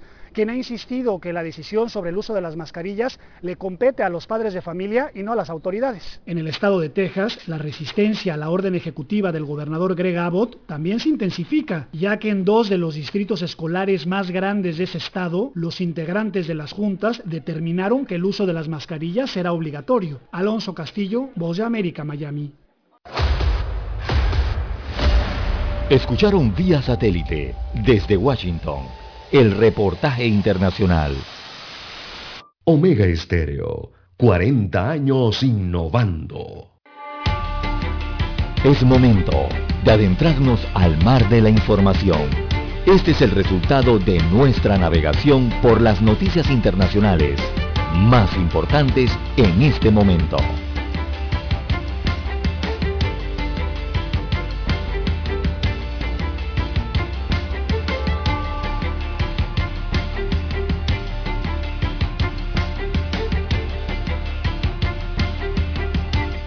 Bien, amigos oyentes, las 6:49, 6:49 minutos eh, de la mañana en todo el territorio nacional. De relieve a nivel internacional, eh, las miradas, los focos, los medios están atendiendo lo que ocurre en Afganistán, ya que los talibanes ayer eh, tomaron dos de las mayores ciudades de Afganistán. Ya llevan más de eh, una docena de capitales de provincia en su poder. Así que hay una crisis en Afganistán en estos momentos. Eh, ayer cayó Kandahar y cayó Herat, que se estima son las dos ciudades más grandes eh, que han tomado los talibanes. Y ya al tomar estas dos ciudades, don Juan de Dios, el grupo podría aislar la capital, que es Kabul, y calculan que podrían llegar entonces los talibanes a Kabul en no menos de 30 días y capturarla posiblemente en unos 90 días más. Esto ha provocado que los ciudadanos occidentales que están en Afganistán se alisten para huir del país. Es lo que está ocurriendo ya que los Estados Unidos de América y el Reino Unido están preparando la evacuación de su personal de, las embajadas y a otros ciudadanos eh, que están en Afganistán en estos momentos. Eh, los talibanes, recordemos, comenzaron una amplia ofensiva en el mes de mayo y ya han avanzado, tienen más de, ya van para las tres cuartas partes de los distritos que componen Afganistán y llevan alrededor de 13 ciudades importantes en 13 provincias tomadas ya hasta este momento. Así que los Estados Unidos ha dicho que está comprometido con el respaldo de una solución pacífica del conflicto. Ellos han mandado a miles de eh, soldados en estos momentos a, Afganistán. Eh, son 3.000 tropas aproximadamente que estarán llegando en 24 horas para ayudar a evacuar el personal de la Embajada de los Estados Unidos de América, que se prevé la embajada sea trasladada donde está el aeropuerto, en, en, Kabul o en sus cercanías. También el Reino Unido ha desplegado unos 600 soldados para ayudar a salir a sus nacionales de Afganistán y a sus intérpretes locales. Es lo que está pasando en ese país en estos momentos. Eh, los talibanes llegan a las ciudades, don Juan de Dios, se toman las gobernaciones, se toman principalmente las cárceles, las prisiones de esas provincias y comienzan a liberar a los presos. Ah, y siguen entonces en su avance hacia la capital que es Kabul. Bueno, los gringos van a abandonar el área, la población civil. La población civil, pues, por sugerencia de su gobierno. Y ante el peligro que representa la llegada de los talibanes, a la principal ciudad afgana. Así es. Bueno, indígenas de varios puntos de México se congregaron ayer en el Zócalo, plaza principal del país, para honrar con danza los 500 años de la resistencia del Imperio Azteca ante los llamados conquistadores españoles un día antes de los festejos oficiales. El calendario oficial marca cinco siglos de la caída de México, Tenochtitlán, el viernes 13 de agosto, pero indígenas chichimecas, nahuas, mayas y purepechas celebraron este jueves ataviados con penachos y sonajas atadas en las piernas como el último día en que sus ancestros ejercieron soberanía. Venimos a mostrar que todavía como mexicas o aztecas todavía estamos en pie, debe ser por como mexicanos, dice aquí mexicas Estamos todavía como México, dice acá abajo. Bueno, entonces México. Defendiendo nuestro patrimonio cultural, dijo a la agencia Fran Press Tomás Serrano, quien asegura que se reunieron solo unos dos centenares de mexicanos por la pandemia. Es decir, mantienen distanciamiento, no quieren aglomeración. El 12 de agosto de 1521 estábamos en pie de lucha porque estábamos defendiendo lo nuestro, porque estábamos siendo todavía pueblo libre y soberano porque todavía no teníamos el yugo español, dice Araceli Granados. Esta indígena chichimeca dice que entre lágrimas que los, los mexicas no fueron vencidos, que depusieron sus armas el 13 de agosto hace 500 años para evitar el exterminio de su pueblo. Ese día fuimos, esclavizados, ahí empezó nuestro calvario, ahí empezó nuestra esclavitud añade criticando las celebraciones oficiales, Clara, amigos y amigas. Esto es en México. Así es. Bueno, y en Europa, don Juan de Dios, la ola de calor está asfixiando a varios países europeos, sobre todo los que están cercanos al Mediterráneo. Eh, ayer se rompieron récord todos los países eh, en cuanto a los termómetros, a las alzas de temperatura, don Juan de Dios, que han sido históricas para estos países. Eh, principalmente la de Italia, se registraron más de 48,8 grados centígrados, ¿verdad? 48,8 eh, grados en Italia, caliente de verdad. En España registraron 44 grados. En Grecia registraron 46 grados. Y hacia el área de África y cerca del Mediterráneo, eh, la que batió el récord fue Túnez. Así que la situación más extrema se ha dado en Túnez, donde los termómetros marcaron 50 grados, 50,2 grados, 50,2 grados en Túnez, eh, tanto en la costa europea como en la africana. Entonces se han registrado todas estas cifras récord históricas eh, y que se siguen rompiendo, ¿no? 50.2 grados en Túnez. En Argelia sigue la problemática entonces también eh, con el avance de los incendios forestales, están, dañando seriamente el área boscosa de Argelia y ya han fallecido 71 personas en Argelia producto de estos incendios. En Argelia el termómetro alcanzó 47 grados centígrados el día de ayer. Y la gente preguntará, pero ¿por qué insistimos tanto en los grados? Bueno, en Panamá estamos acostumbrados, imagínense usted, don Juan de Dios, a los 26 eh, o 31 grados centígrados, que es lo regularmente, lo que regularmente está nuestra temperatura ambiente, regularmente. Eh, el máximo que ha alcanzado la República de Panamá lo alcanzó hace unas dos décadas y el termómetro llegó a 39, casi a 40 grados en aquella ocasión de aquella calor en Panamá. Imagínese, y ese vez que llegó a 40 grados, eh, eh, pensábamos que esto era el infierno en Panamá. Estos países europeos están llegando a 50 grados centígrados, don Juan de Dios, 49 y 50 grados centígrados. No, ya Eso, la verdad es que está bien caluroso y el aire caliente eh, afecta a la salud, don Juan de Dios. Respirar aire caliente afecta a la salud indirectamente. Esa es la problemática con estas olas de calor que se están registrando en Europa. Y ya para cerrar, don Juan de Dios, eh, ayer se dio una información importante en los Estados Unidos de América. Ellos difundieron, difundieron perdón, las cifras de su censo nacional, del censo realizado en los Estados Unidos de América. Déjenme buscarle aquí rapidito donde encuentro el, censo. Y mire los resultados de este censo en los Estados Unidos de América, don Juan de Dios. Muestra que por primera vez hay una caída de la población blanca desde el año 1790. Hay una reducción de la población blanca en los Estados Unidos de América. Así que de acuerdo a ese estudio elaborado en el país norteño, el país registró una población de 331.449.281 habitantes, o sea, norteamericanos, personas norteamericanas, donde la población blanca sigue siendo el grupo predominante, pero ha disminuido en un 8,9% respecto a los censos anteriores. La, en tanto, la, la población hispana aparece como la minoría más grande, está en la segunda posición y está formada por 62,1 millones de hispanos, eh, el territorio norteamericano. Así que más en los próximos noticieros estaremos dando entonces más detalles de estas cifras.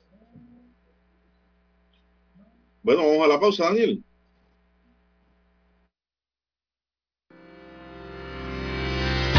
Esta es la hora.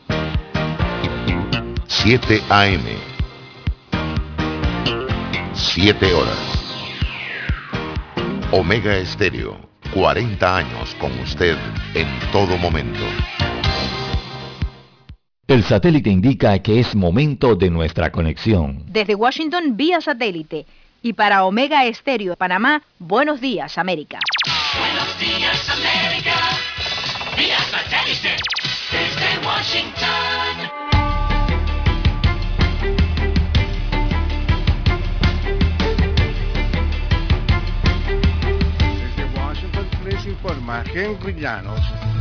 Estados Unidos ampliará un sistema de registro de asilo en línea con la esperanza de que los migrantes lo soliciten a distancia cuando ha habido una llegada a la frontera sin precedentes, según dijo el secretario de Seguridad Nacional Alejandro Mayorkas.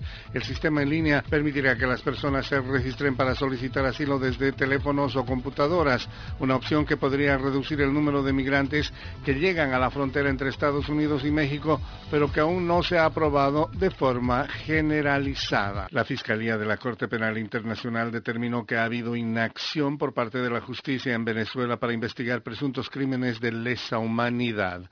Nos informa Adriana Núñez Rabascal. Para especialistas en derecho internacional, este es el último paso antes de que la Fiscalía de la Corte Penal Internacional decida si, definitivamente, se abre una investigación contra miembros del gobierno de Nicolás Maduro y de las fuerzas policiales y militares. Perdón, haya hablado de inacción pone de manifiesto que todas estas informaciones que ha llevado la Fiscalía venezolana ante la Corte no han demostrado que haya habido una acción eficaz, sino que han sido, como nosotros lo hemos dicho desde el principio, un maquillaje institucional sin ningún contenido de fondo. Adriana Núñez Rabascal, Voz de América, Caracas. Entre tanto, surgen diversas opiniones sobre el proceso de negociación entre el gobierno y la oposición venezolana que se inicia hoy en México. Desde Caracas nos informa Carolina Alcalde. Las delegaciones de la oposición y del gobierno del presidente Nicolás Maduro se preparan para iniciar hoy en México un nuevo ciclo de negociaciones que busca alcanzar una salida a la crisis que atraviesa Venezuela. El politólogo Anderson Sequera no se muestra optimista respecto al resultado de las negociaciones. El chavismo sabe lo que va a pedir en la mesa, quiere levantamiento de sanciones, acceso a financiación internacional y reconocimiento internacional. En cualquier momento que sienta que le están obligando a ceder algo que comprometa su poder, se levanta de la mesa. En el caso de la oposición, va un poco condicionada, va debilitada, no va totalmente unida. Carolina, alcalde Voz de América. Caracas. Rescatistas recuperaron 10 cuerpos durante la noche, lo que eleva a 27 el total de fallecidos en las graves inundaciones y deslaves que azotaron el norte de Turquía, según dijeron autoridades hoy viernes. Las inundaciones afectaron las provincias de Bartín, Kastamonu, Sinop y Samsun en la costa del Mar Negro, donde tiraron viviendas y puentes y arrastraron autos. Cientos de personas fueron rescatadas por helicópteros y 1.700 personas más fueron evacuadas.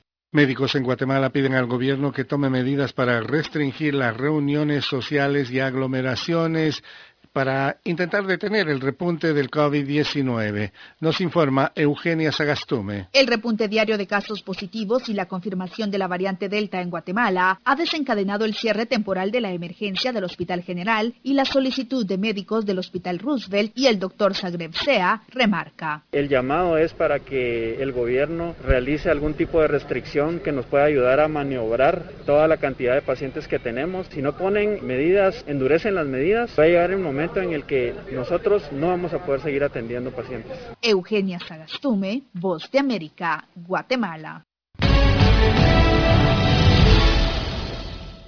Habrá más niños infectados con el coronavirus a medida que se extiende por el país la variante Delta, que es más contagiosa, declaró el doctor Anthony Fauci, el principal experto en enfermedades infecciosas del gobierno de Estados Unidos. Cuantitativamente se verán más niños en hospitales, agregó el funcionario, quien indicó que al menos 117 países en el mundo se enfrentan con la variante Delta. Sin embargo, no está claro si esta cepa provoca enfermedades más severas en los niños, expresó Fauci. La doctora Rochelle Walensky, directora de los Centros para el Control y la Prevención de Enfermedades de Estados Unidos, CDC, indicó que la mejor forma para proteger a los pequeños no elegibles para ser vacunados es que sus padres sí estén vacunados, indica la agencia de noticias AP. Los CDC también estudian el llamado COVID prolongado en menores. Los primeros datos señalan que los síntomas persistentes todavía no son tan prevalentes en niños como lo son en adultos, pero Walensky dijo que se necesitan más estudios. Fauci también señaló que eventualmente se recomendará una vacuna de refuerzo para las personas con sistemas inmunes debilitados. Los sistemas inmunes comprometidos suceden por varias causas, como trasplantes de órganos, cáncer u otros padecimientos. Cualquier autorización para una vacuna de refuerzo podría hacerla la Administración Federal de Medicamentos, FDA. Tony Cano, Voz de América, Washington. Desde Washington vía satélite y para Omega Estéreo de Panamá hemos presentado Buenos Días América. Buenos días América, vía satélite desde Washington.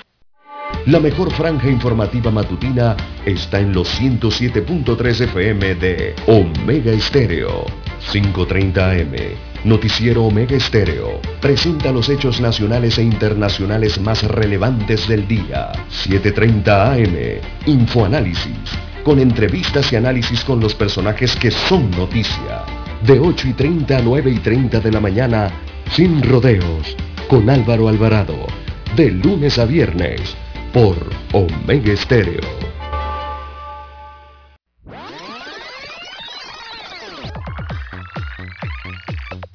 Omega Stereo tiene una nueva app. Descárgala en Play Store y App Store totalmente gratis. Escucha Omega Stereo las 24 horas donde estés con nuestra aplicación 100% renovada.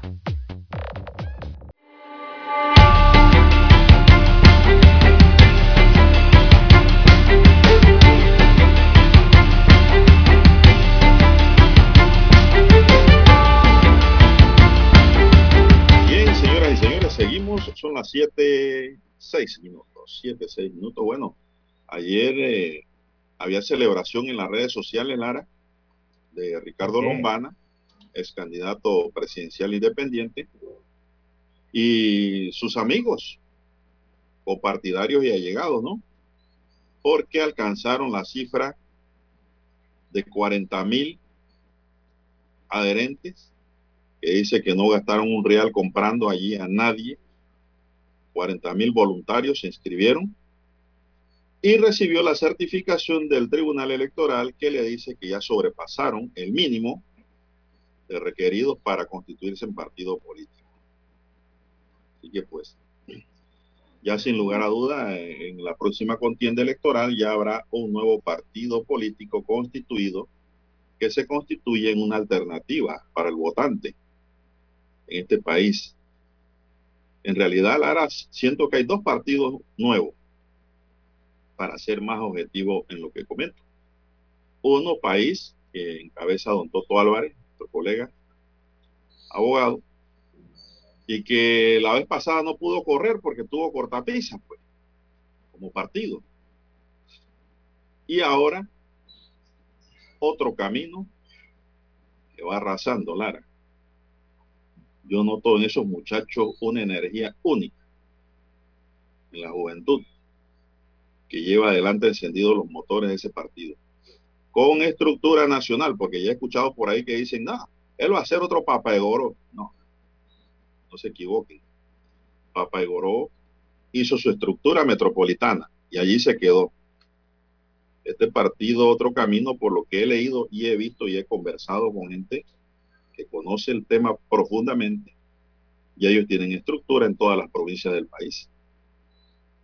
Eso me dice mucho sobre las próximas elecciones para el año 2024. Yo lo dejo hasta ahí, Lara. No sé si quieres comentar algo, si no, pues nos vamos a otra materia. Bien, las 7, 8, 7, 8 minutos de la mañana en todo el territorio nacional, de Don Juan de Dios. En Colombia han arrestado a una banda familiar. Y esta banda familiar, eh, según las autoridades colombianas, se dedicaban a mandar a jóvenes a prostituirse a Panamá. Así que esta banda familiar que engañaba a chicas colombianas para que vinieran a prostituirse a Panamá quedaron detenidas por un juez de Cúcuta tras imputarle cargos de trata de personas con fines de explotación sexual y concierto para delinquir. Los detenidos eh, son varias personas, eh, aquí dan sus nombres, pero estas personas también podrían ser pedidas en extradición por Panamá, pues las autoridades panameñas le solicitaron a la Interpol que les expidieran circulares rojas y azules porque deben enfrentar otros cargos penales. Así que se trataba de una familia completa, eh, madres, hijas y otras personas, otros masculinos aquí que se dedicaban a engañar a estas chicas, las enviaban a Panamá a prostituirse. Se trata del negocio de la familia Durán Silva, según el juzgado colombiano. Se comenzó a construir por lo menos hace cuatro años, ofreciéndole oportunidades de trabajo en Panamá y Ecuador a mujeres colombianas. Les decían a las víctimas que necesitaban jóvenes para que les cuidaran unos apartamentos que tenían en Panamá y Ecuador que iban como empleadas de servicio para hacer aseo, pero también les hablaban de trabajar en hoteles y que les pagarían muy bien en dólares. Don Juan de Dios, las víctimas les imponían deudas que oscilaban entre los 3.000 y 3.500 dólares, cobrándole los pasaportes, los pasajes, la estadía, les eh, quitaban los pasaportes, las mantenían encerradas y las amenazaban con matarlas o con asesinar a alguno de sus familiares en Cúcuta, Colombia, si decían algo. Así que además obligaban a estas chicas colombianas a tener relaciones con varias personas, tanto en Ecuador como en Panamá, pues diariamente debían entregarle 400 dólares eh, por día a esta familia. Así que al quedar embarazadas las golpeaban con patadas o puños y les inyectaban algunas cosas para que abortaran dice el informe de esta Fiscalía de Cúcuta en Colombia respecto a esta situación que ocurría en Colombia, en Ecuador y también en Panamá. Imagínese usted hasta dónde llega una familia entera con tal de familia y conseguir dinero. que no solo era una familia. Eso es terrible, Lara. Eso es un crimen que debe ser castigado duramente. Usted nada más póngase a pensar que a un familiar suyo le hagan eso, Lara. Uf, un engaño como ese, ¿no? No, hombre, que va. Ahí tiene que actuar la justicia severamente, duramente contra estos criminales. Así es, eh, por obligarlas entonces a, las controlaban y las obligaban a trabajar, eh, las explotaban sexualmente en este caso. Bueno, Lara, pasando a otro tema, tenemos también que pese a que en la Corte Suprema de Justicia hay sentencias en las que constan que Ricardo Martinelli está imputado en el caso de los pinchazos desde 2015 cuando empezó el proceso, el asunto vuelve ahora al debate a raíz de un proyecto de fallo del magistrado Cecilio Sedalice que resuelve un recurso presentado por la defensa de Martinelli. De acuerdo con fuentes vinculadas al caso, el proyecto de fallo de Sedalice daría la razón a los abogados de Martinelli al resolver una demanda de inconstitucionalidad en la que se argumenta que este no fue imputado, lo que tumbaría el proceso que se niegue, que se le sigue al exgobernante por el espionaje político que se realizó en el Consejo de Seguridad entre 2012 y 2014. Se trata de una demanda de inconstitucionalidad de 12 páginas presentada por el abogado Carlos Carrillo, destaca la prensa, contra una decisión tomada el 4 de julio de 2018 por Jerónimo Mejía. Fue de garantías del caso cuando este se dirimía en la Corte, que negó un recurso de nulidad que presentaron los abogados de Martinelli con el, con el que argumentaban de que no había sido imputado. La demanda entró a la Corte el 9 de febrero de este año. Sin embargo, en la propia Corte manifestaron que ese asunto está verde, pues el proyecto de Sedalice tiene múltiples objeciones presentadas por los propios magistrados, es decir, el resto de, del Pleno. De hecho, en la agenda del Pleno está pendiente la discusión de tres impedimentos de magistrados para opinar sobre el caso Olmedo Arrocha, María Eugenia López y José Prado. Se desconoce cuándo serán abordados.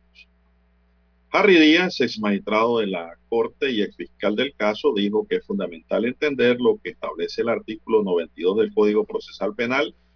Imputada es la persona a la que se le han formulado cargos por parte del Ministerio Público ante el juez de garantía. Formalizada la acción penal en su contra pasa a llamarse acusado.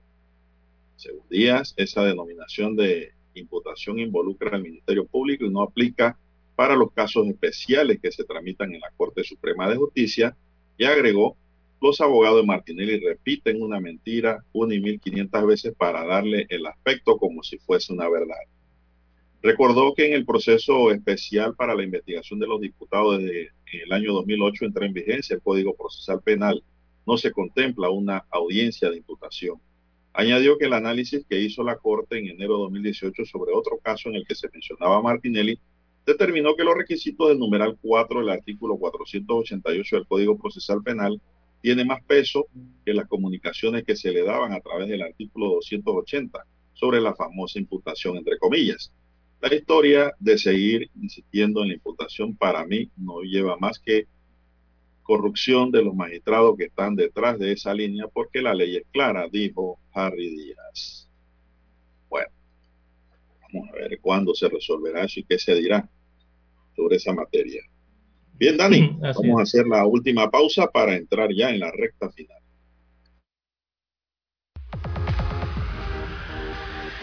Omega Stereo tiene una nueva app. Descárgala en Play Store y App Store totalmente gratis. Escucha Omega Stereo las 24 horas donde estés con nuestra aplicación totalmente nueva.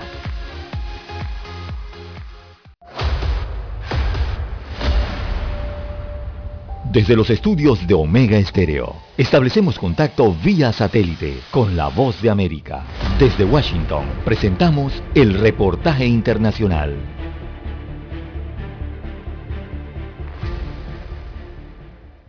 La esperanza de que el proceso electoral en Nicaragua abriera las puertas a una salida para la crisis sociopolítica se desvaneció paulatinamente dando paso a la incertidumbre sobre el futuro social y político del país luego de que se efectúen las elecciones del 7 de noviembre en donde el presidente Daniel Ortega participará contra contendientes prácticamente anónimos luego de inhabilitar a los líderes más representativos de la oposición. El sociólogo Cirilo Otero conversó con La Voz de América sobre el tema y sostiene que la concentración de poder mantiene entrampado al país en la crisis social. El problema más grave es que la economía se, se ha deteriorado casi totalmente. Estamos produciendo menos y lo que nos está sosteniendo son dos cosas, remesas familiares y los precios internacionales de los... A nivel internacional, el panorama tampoco es alentador. El gobierno de Nicaragua se encamina a un aislamiento internacional acelerado que el analista político y sociólogo Oscar René Vargas resume como el poder o la muerte. ¿Por qué? Porque ellos ya decidieron que el costo político que han pagado a nivel internacional no importa seguir pagando más. Lo más importante para ellos es conservar el poder. Para los analistas existe una mayor coordinación en la comunidad internacional para presionar a Daniel Ortega y muestra de ese proceso es el retiro de embajadores de varios países cuyos gobiernos han expresado su preocupación por el contexto hostil en que viven los nicaragüenses. Daliano Caña, Voz de América, Nicaragua. Escucharon vía satélite desde Washington el reportaje internacional. Para anunciarse en Omega Estéreo, marque el 269-2237. Con mucho gusto le brindaremos una atención profesional y personalizada. Su publicidad en Omega Estéreo.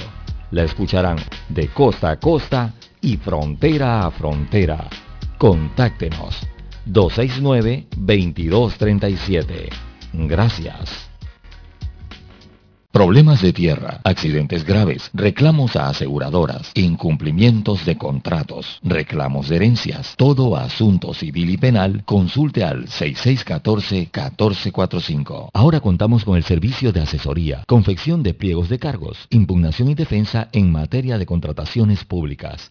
6614-1445. 7.30 AM. Infoanálisis, con entrevistas y análisis con los personajes que son noticia. La mejor franja informativa matutina está en los 107.3 FM de Omega Estéreo, cadena nacional.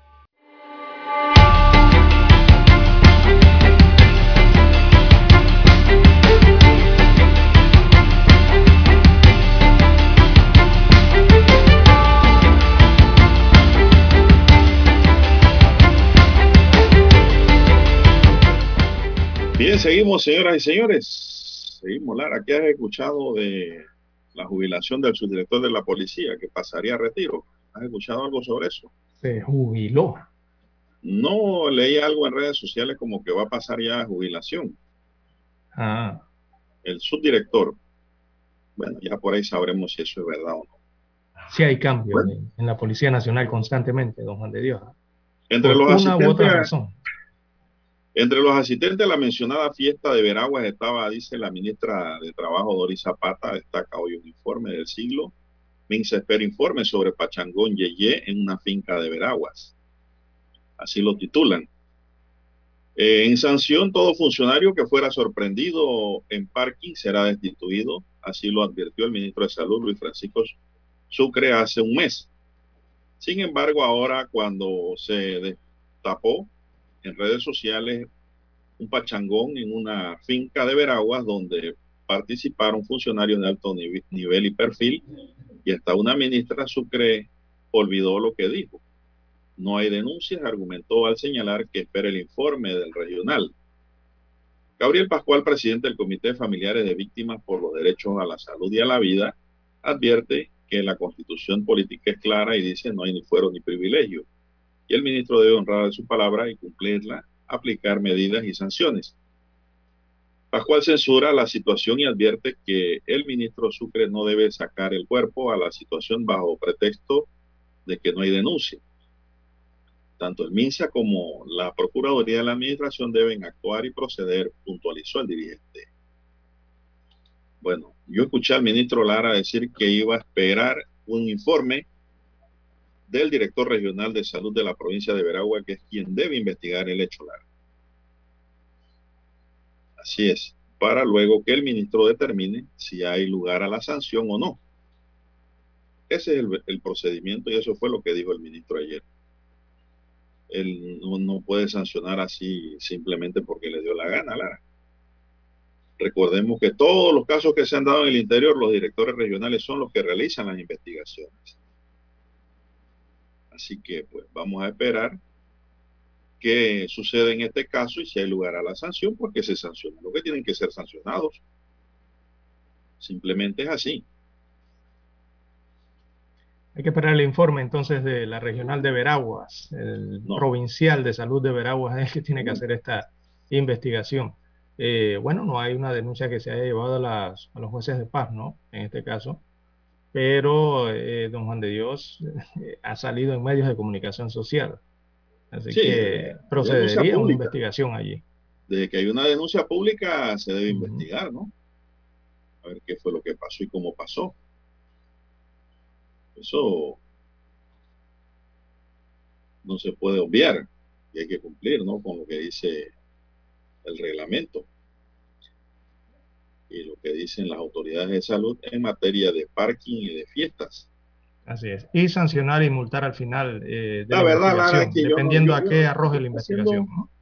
haciendo un análisis de la situación de manera objetiva, yo no entiendo por qué hay gente que quiere hacer fiesta en esta época.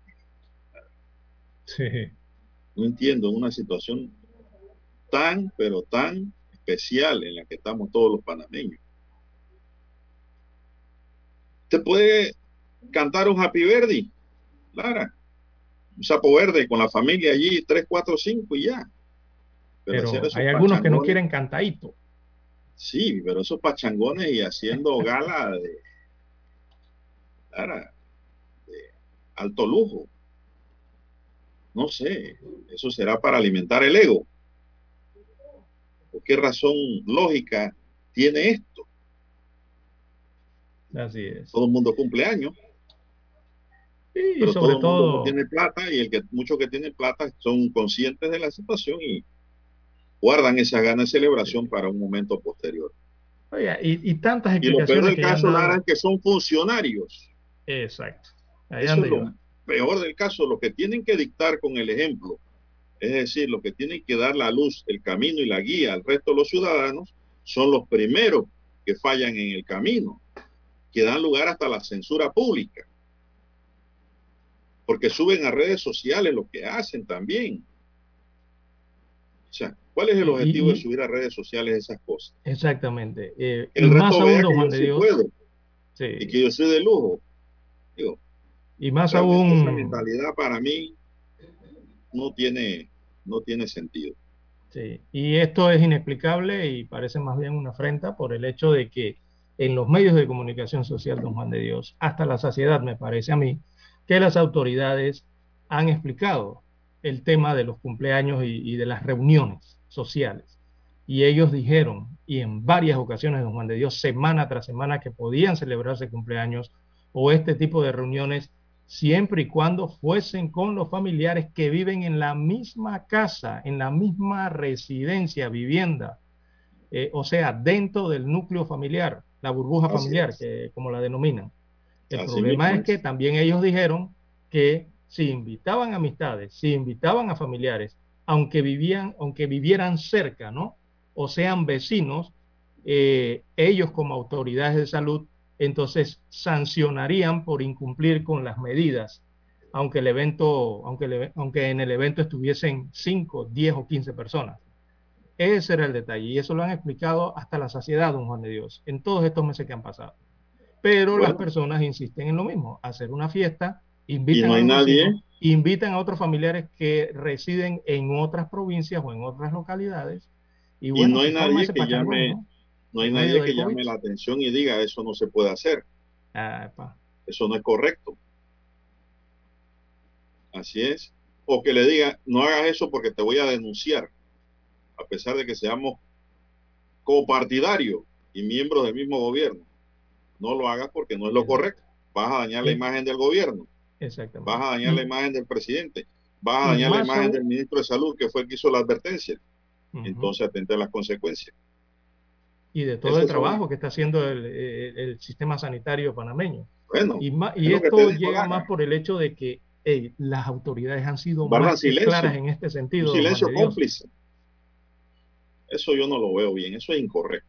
Está bien que se van dentro de dos o tres años, pero oiga, hagan las cosas bien. Deben trabajar por el país, no para cada uno de ellos. Estos no son haciendas particulares. El Estado es de todos. Entonces, ¿con qué autoridad moral yo voy a sancionar a un empresario X que no trabaja en el gobierno, que gana su dinero privadamente y que hace una fiesta también grande? Exacto. O pedirle el cumplimiento de las medidas. Yo siendo funcionario es el que promuevo el mal ejemplo. Exacto. Me parece Eso es muy hacer caso omiso, don Juan de Dios. ¿ah? me parece penosa la situación que vive el gobierno en relación a este tipo de actividades. Así es. Bueno, el próximo lunes, siete escuelas de la provincia de Veragua se suman a la modalidad semipresencial. Esto luego de recibir la certificación de escuelas seguras. Así que pues hay nuevos colegios para recibir estudiantes en esta vuelta en la provincia de Veraguas. Se nos acabó el tiempo, señoras